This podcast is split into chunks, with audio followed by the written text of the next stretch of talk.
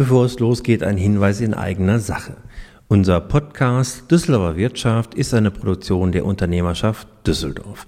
Die Unternehmerschaft ist die größte freiwillige Arbeitgeber-Community in unserer Wirtschaftsregion Düsseldorf und Umgebung. Wir sind Sprachrohr und Interessengemeinschaft der Betriebe in der Stadt und in der Region und wir sind als Arbeitgeberverbände mit einem Start-up-Spirit seit über 100 Jahren vor Ort. Bei uns erhält man Antworten auf Fragen, die man ansonsten niemanden stellen kann. Hier bekommt man Unterstützung, die außerhalb nicht zu haben ist. Wir beraten und begleiten Unternehmen, schaffen Austauschplattformen und sind eine Bühne für mehr Öffentlichkeit für unsere Mitglieder. Aktive Mitglieder wissen all das für sich zu nutzen.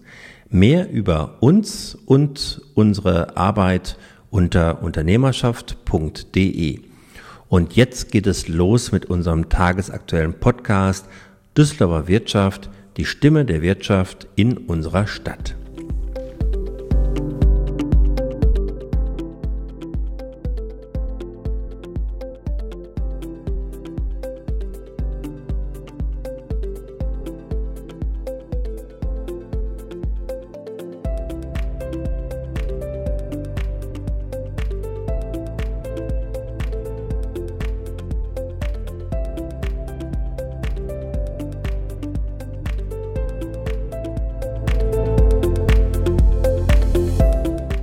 1847 in einer Berliner Hinterhofwerkstatt gegründet und heute ein weltumspannender Technologiekonzern. Man könnte Siemens als das älteste und größte Start-up Deutschlands bezeichnen. Und äh, auch wenn sich in dieser Zeit jetzt so einiges verändert hat, so ist auch eines bis heute gleich geblieben, und zwar die innovativen Ideen, um Dinge so richtig ans Laufen zu bringen. Ja, auch deshalb wurde die Siemens-Ausbildung durch Corona nicht ausgebremst, aber so manches ist jetzt anders als vor der Pandemie und wird auch nie wieder wahrscheinlich so sein wie vor Corona. Was das ist, das verrät uns heute der in Düsseldorf ansässige NRW-Ausbildungschef Holger Bendler. Ja, liebe Lisa, vielen Dank für, diesen, äh, für diese Einführung. Heute in der 74. Ausgabe unseres Podcasts am 26. November 2021. Neben dem Düvi Talk mit Holger Bentler, den Lisa gerade schon angesprochen hat, gibt es die tagesaktuellen Nachrichten aus der Wirtschaft hier in unserer Stadt und die Termintipps von Lisa für die kommende Woche. Sprechen wollen wir aber zunächst, äh, Lisa, über ein anderes Thema. Immer mehr Unternehmen sagen ihre Weihnachtsfeiern an.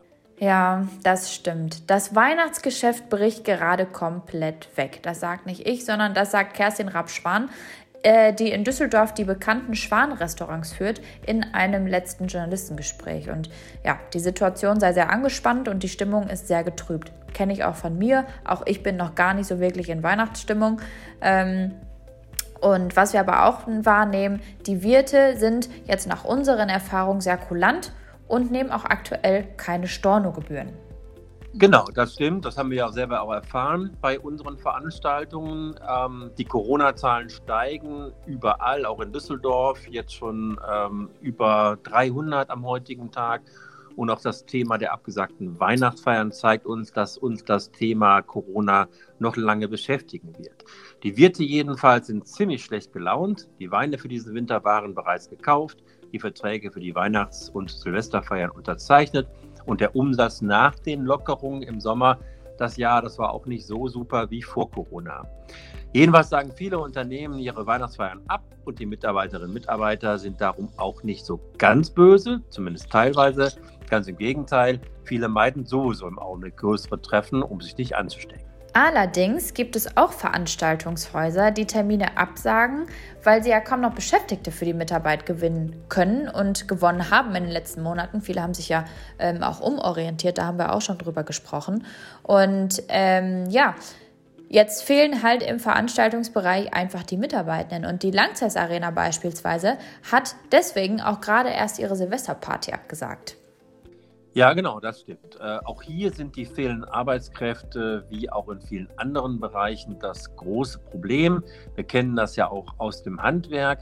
Der Hoga-Sprecher Thomas Hellwig hofft allerdings, dass das Geschäft nicht komplett wegbricht und appelliert an die Unternehmen, bevor sie ihre Feiern absagen, besprechen Sie mit dem Wirt, welche Möglichkeiten es gibt, die Weihnachtsfeier der aktuellen Situation entsprechend doch noch durchzuführen. Diesen Tipp geben wir an dieser Stelle gerne weiter, greifen aber an dieser Stelle noch einmal eine Idee auf, die wir vor einem Jahr schon einmal an dieser Stelle besprochen haben, nämlich die Durchführung von digitalen Weihnachtsfeiern.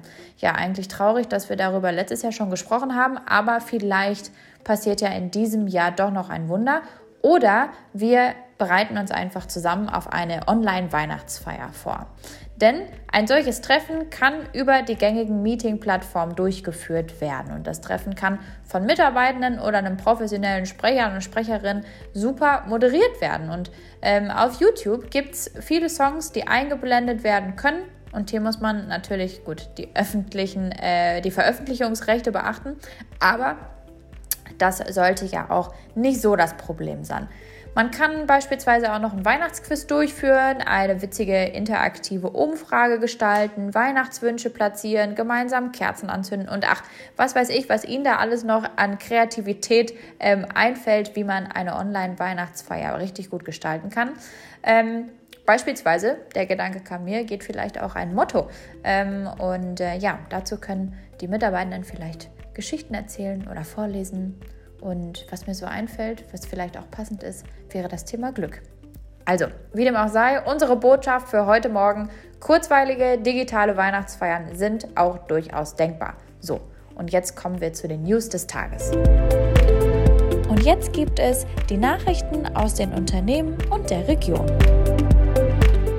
Seit Mittwoch gilt ja bereits die 3G-Regel am Arbeitsplatz. Nachdem auch der Bundesrat dem neuen Infektionsschutzgesetz zugestimmt hat, gilt seit Mittwoch am Arbeitsplatz äh, die 3G-Regel und natürlich auch Homeoffice-Pflicht.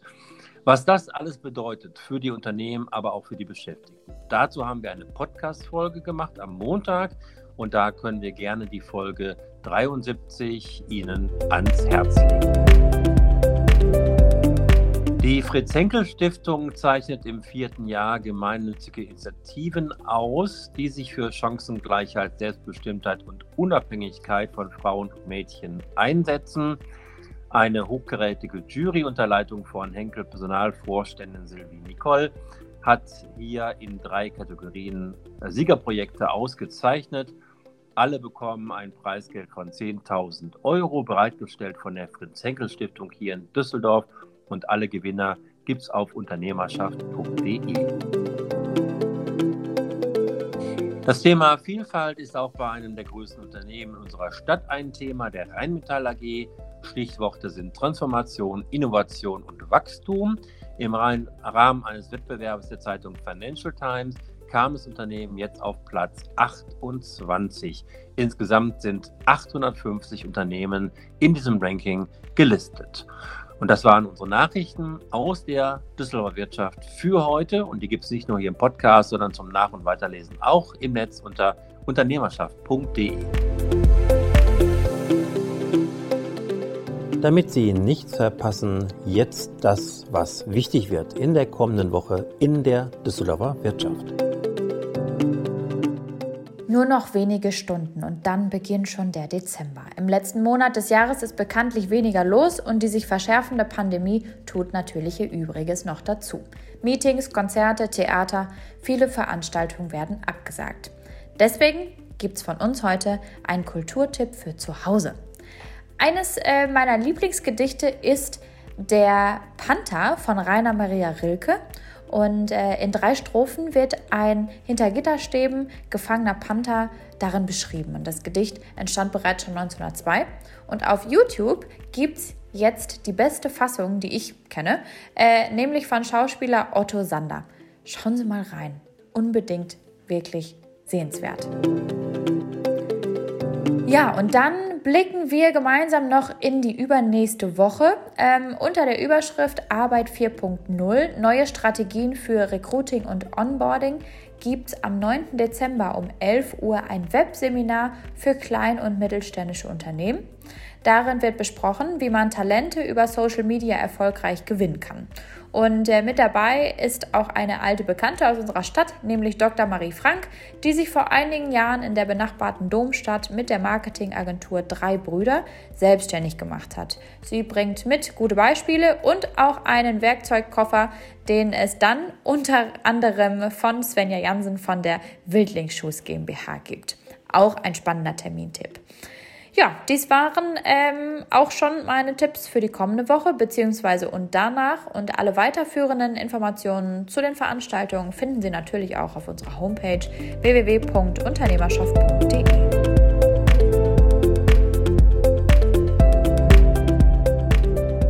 Ja, vielen Dank, Lisa, für diese Tipps. Wir kommen jetzt zum heutigen großen Thema in unserer Sendung.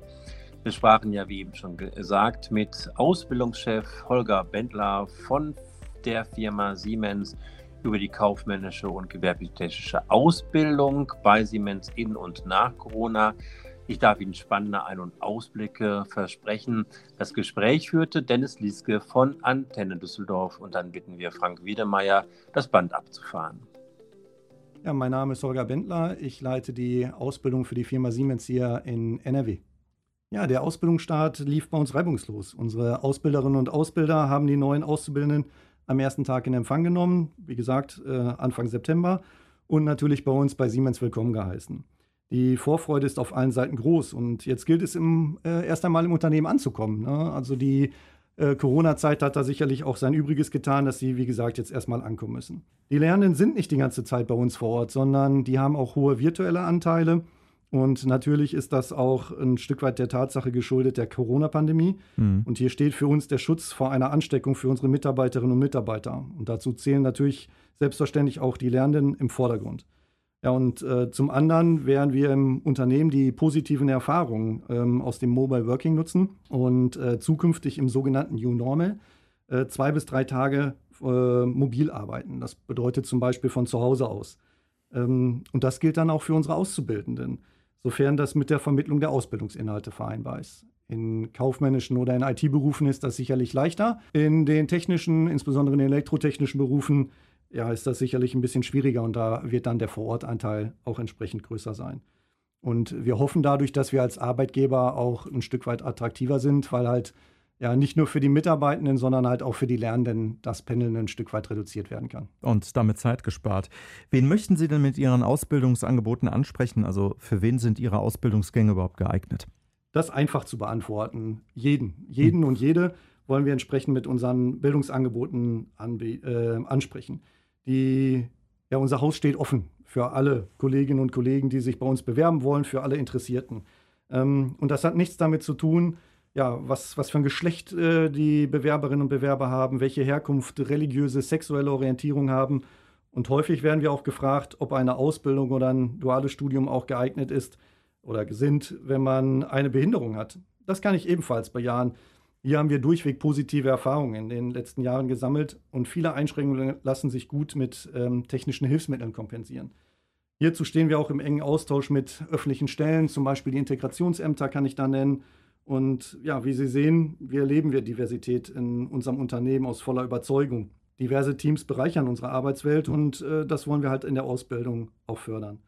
Und vielleicht noch ein weiteres Beispiel. Seit 2016 bieten wir eine Einstiegsqualifizierung für Geflüchtete an. In, das ist ein sechsmonatiges Programm und in dem sechsmonatigen Programm werden erste elektrotechnische Grundlagen vermittelt, um dann später in eine Ausbildung einzusteigen ähm, oder halt noch einen höheren Schulabschluss anzustreben. Digitalisierung, da haben sich natürlich auch entwickelt äh, in letzter Zeit, auch vielleicht gezwungenermaßen. Ne? Äh, wie ist da der aktuelle Stand?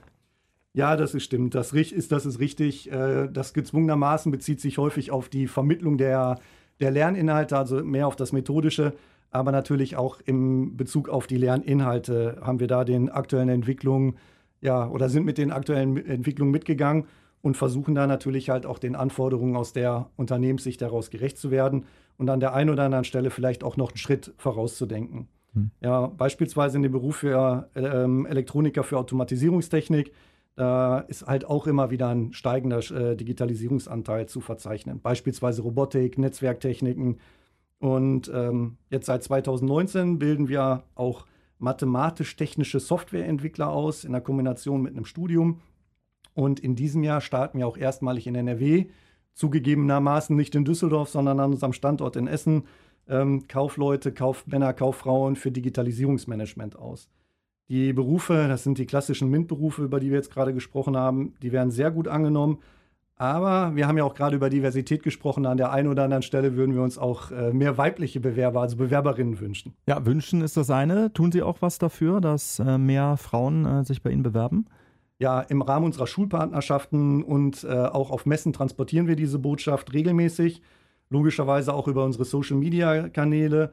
Ähm, ja, wir nehmen selbstverständlich auch an dem jährlichen Girls Day teil und präsentieren da unsere Berufsbildung aber auch mit Microsoft Deutschland, SAP bieten wir gemeinsam mit dem MINT-EC-Netzwerk Schule Wirtschaft Deutschland und dem Berufswahlsiegel ähm, ja, ein, ein Event an, das nennt sich Digital Insights. Da wird an drei aufeinanderfolgenden Tagen ähm, ja, IT und die Tech-Welt vorgestellt. Und natürlich sprechen wir da insbesondere junge Frauen an. Ähm, aber wir kooperieren auch mit der Hacker School und haben da beispielsweise ein eigenes Female Hacker School Event angeboten, bei dem Mädchen und Frauen über ein Wochenende hinweg coden, also programmieren konnten. Okay. Wollen wir mal weiter nach vorne gucken? Ähm, wie sieht das mit Perspektiven aus, Übernahme? Ja, wir legen in, das, in der Ausbildung sicherlich ein gutes Fundament für eine gute berufliche Perspektive. Und wir investieren auch ganz bewusst in die Ausbildung, um halt unsere zukünftigen Nachwuchskräfte dort heraus äh, generieren zu können. Hm. Wir reden überall über den ähm, ja, Fachkräftemangel. Und dafür ist es natürlich halt auch wichtig, dass wir auf einem qualitativ hohen Niveau entsprechend ausbilden. Und ähm, ja, mit diesem Fundament, was wir dort dann entsprechend legen, da können dann halt auch unsere Absolventinnen und Absolventen drauf aufbauen und sich bei uns im Konzern weiterentwickeln. Wir bilden bedarfsorientiert aus und äh, dementsprechend können wir natürlich auch, halt auch aus voller Überzeugung die Perspektive zur Übernahme bieten. Klar ist aber auch, dass wir uns nicht auf dem Erreichten ausruhen dürfen oder halt die Absolventinnen und auf, äh, Absolventen nicht auf dem Erreichten ausruhen dürfen. Die Arbeitswelt ist im stetigen Wandel. Und daher legen wir halt entsprechend auch Wert darauf, dass man sich ähm, immer weiterentwickelt. Und ähm, das ist wichtig, um halt auch den zukünftigen Entwicklungen weiterhin ähm, ja, entsprechend gerecht zu werden. Mhm. Und ich kann auch aus voller äh, Überzeugung sagen und auch aus eigener Erfahrung sagen, dass Weiterbildung äh, durchaus Spaß bereiten kann. Mhm. Nochmal zur Ausbildung zurück. Das neue Ausbildungsjahr hat ja jetzt erst begonnen. Suchen ja, Sie denn schon für nächstes Jahr wieder? Ja, also man kann sich tatsächlich auch schon bewerben. Wir haben ähm, schon die ersten Bewerbungen, die eingegangen sind. Ähm, und ich kann auch so viel verraten. Wir werden sicherlich auch in Kürze mit den ähm, Gesprächen, mit den Bewerbungsgesprächen starten. Und auch da haben wir sehr gute Erfahrungen bis dato gesammelt, dass wir viele Gespräche auch virtuell geführt haben. Mhm. Auch da kann ich dazu sagen, dass die Bewerberinnen und Bewerber ganz offensichtlich in der Schule gut mit digitalen Medien versorgt waren und von daher, sei es über Teams oder andere Kanäle, äh, entsprechend locker und problemlos über Kamera und Mikrofon aus dem Kinderzimmer, Wohnzimmer oder woher auch immer mit uns kommunizieren können. Ja, Bewerbung läuft dann sehr wahrscheinlich auch online? Genau, wir haben eine eigene Online-Plattform. Man kann sich bei uns bewerben, ähm, über die Homepage äh, durchklicken. Da ist halt auch immer, sind auch immer die entsprechend ähm, offenen Bedarfe halt noch angezeigt. Das war der Duvi Talk für diese Folge. Thema war die Ausbildung bei Siemens in und nach Corona. Wir danken Holger Bendler sehr für seine Aus- und Einblicke. Und damit kommen wir zum Ende der heutigen 74. Podcast-Folge der Düsseldorfer Wirtschaft. Wir wünschen Ihnen natürlich wieder einen ganz erfolgreichen Freitag und ein schönes und entspanntes Wochenende, an dem Sie selbstverständlich frei haben und nicht arbeiten werden. Ja, wir danken allen Beteiligten, die zum Gelingen dieser Folge natürlich wieder beigetragen haben. Ohne Unterstützung wäre das nicht möglich. Und wenn Ihnen gefallen hat, was Sie gehört haben, dann empfehlen Sie unseren Podcast gerne weiter. Sie dürfen uns natürlich auch herzlich gerne abonnieren. Und äh, Sie finden uns auf allen gängigen Podcast-Plattformen, genauso wie hier auf dieser Plattform, wo Sie uns jetzt gerade schon zugehört haben, aber natürlich auch immer auf unternehmerschaft.de. Ja, wir hören uns wieder, wenn Sie mögen, am nächsten Freitag, am 3. Dezember. Und dann sprechen wir in dieser Folge mit Frank Trimborn, Direktor der Agentur Anymotion auf der Malkastenstraße hier in Düsseldorf über digitale Innovation in der Unternehmenskommunikation. Aber jetzt sagen wir erstmal Tschüss, auf Wiedersehen, alles Gute, bleiben Sie gesund und bis zum nächsten Mal. Das war die Düsseldorfer Wirtschaft der Wirtschaftspodcast aus Ihrer Region. Eine Produktion gemeinsam mit Frank Wiedemeyer. Und verpassen Sie auch nicht unser Radiomagazin. Jeden Mittwoch ab 19.04 Uhr auf Antenne Düsseldorf.